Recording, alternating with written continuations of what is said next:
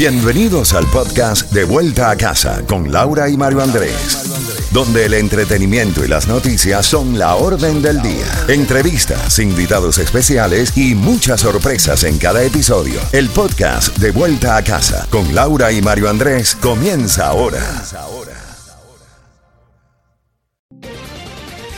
Z92, toda la música y todas las noticias a las en punto y a las y 30 de cada hora. Estás en sintonía desde vuelta a casa. Mario, en minutos, los boletos al concierto de Ricardo Arjona. Así que pendiente, ¿no? A la palabra clave para darte la oportunidad de llevarte esos dos boletos a Ricardo Arjona. Qué maravilla. De enero a diciembre te llevamos a los mejores conciertos en el sur de la Florida.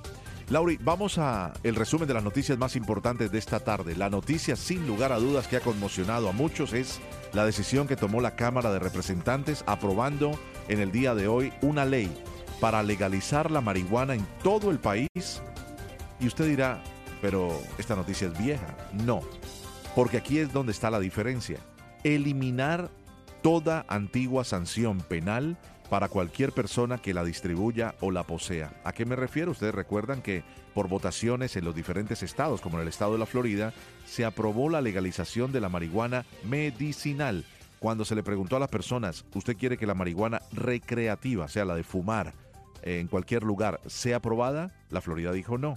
Otros estados, como Colorado, fueron de los primeros en decir que sí, California y lo demás. Hay varios estados que lo tienen, no el entero de la Unión Americana de los 50 estados. Esta noticia que les estamos dando esta tarde es a nivel nacional.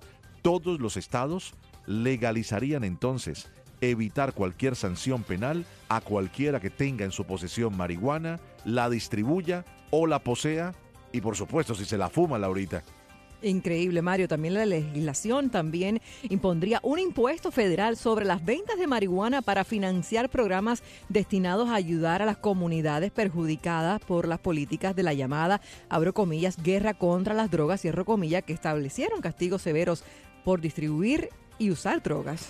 Los demócratas, eh, que son la mayoría en el Congreso, y están en la Casa Blanca y es el, número pues eh, ecuánime en el Senado, enmarcaron esta medida como una forma de revertir el impacto desproporcionado de criminalizar la marihuana en las minorías raciales. Entonces, eh, quienes lo están mirando del otro lado, están mirando esto como una gran oportunidad para acceder al voto negro, el voto afroamericano, muchos votos de personas que son, digámoslo, por minoría se ha dicho tradicionalmente más cercanas al consumo de la marihuana.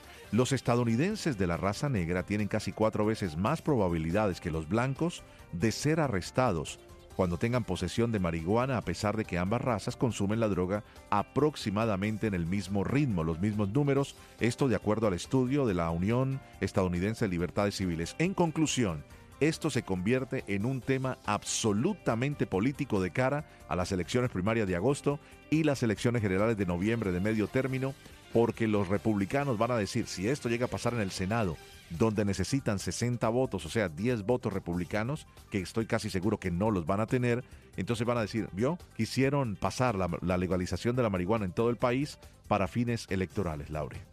Así es, Mario. Los defensores argumentaron que ya es hora de que el gobierno federal alcance a la mayoría de los estados que han legalizado la marihuana, al menos hasta cierto punto. Bueno, tuvimos oyentes, ¿no? Oyentes que están eh, opinando al respecto al darse cuenta a través de nosotros de esta votación.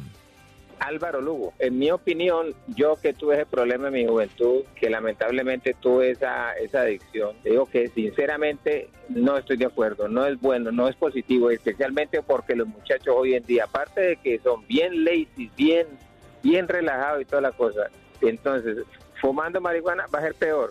Uno, dos, las responsabilidades a la hora de trabajar hay, hay, hay, hay, hay trabajos que requieren total concentración. Eh, por ejemplo, máquina, gente que trabaja en maquinaria de imprenta, gente que maneja forklifts, gente que maneja eh, equipos de que tienen muy, requieren mucha concentración, mucho cuidado. Y entonces, ah, que se pegue su fumadita antes de llegar a trabajar te van a, van a ocurrir cualquier cantidad de accidentes. En realidad me parece que es la peor decisión que pueden tomar, más que todo para los adolescentes. Muchísimas gracias por esas opiniones. Tremendo, ¿no? En otras noticias, Laurita, se ha anunciado en el día de hoy que la tasa de desempleo cayó a un mínimo histórico 3.6% tras la creación de 431 mil nuevos trabajos. Esta tasa de desempleo del mes de marzo creó 431 mil plazas de trabajo, mostrando constante y fuerte recuperación en la contratación tras la crisis de la pandemia. El tema es que todo lo que estamos comprando cada día es más caro, lo que está llevando a una inflación por arriba del 7.5%, la gasolina que no termina de bajar y esto pudiera generar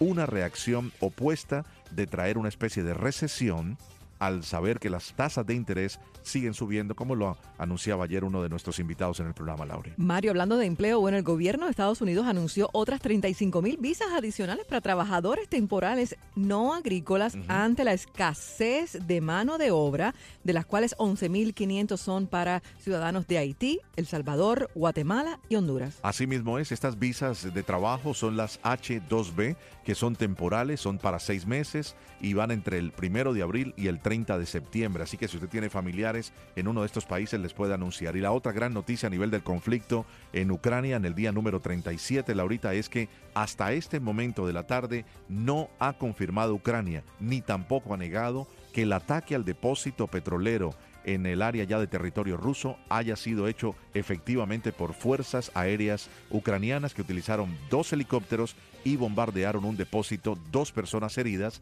y ha puesto a los rusos a salir a comprar gasolina para sus vehículos desesperadamente ante una posible eh, escasez de gasolina. Se dio también a conocer de que ya empezaron a llegar a Ucrania las armas y misiles antiaéreos enviados por Estados Unidos. Y esa es la gran pregunta, ¿no? Los aviones, los helicópteros que se usaron parecían los tradicionales Black Hawk norteamericanos. No estamos en condiciones de poder asegurar algo como eso, pero el Pentágono dice que media docena de envíos de armas y otros materiales llegaron a Ucrania como parte del paquete de ayuda de 800 millones de dólares que el presidente firmó el día 16 de marzo. También hay helicópteros MI-17, pudieran ser algo como esto, armas pequeñas, municiones, vehículos, sistemas de comunicación seguras, capacidad de análisis e imágenes satelitales. De esta manera, Laurita, si la situación continúa así y sigue Rusia perdiendo la, la guerra, se está enviando un mensaje importante, ¿no? No solo sería defendernos, sino poder atacar a Rusia y eso escalaría este conflicto. Así están las cosas. Música, información y premios. Llama ahora para tus boletos al concierto de Ricardo Arjona. ¿Y la palabra clave? Le cantó a una cubana. Son tres palabras. Pero le cantó a una cubana Arjona y le hizo la vida fantástica. Diga, yo vi que le cantó a una cubana. El Z92, de vuelta a casa.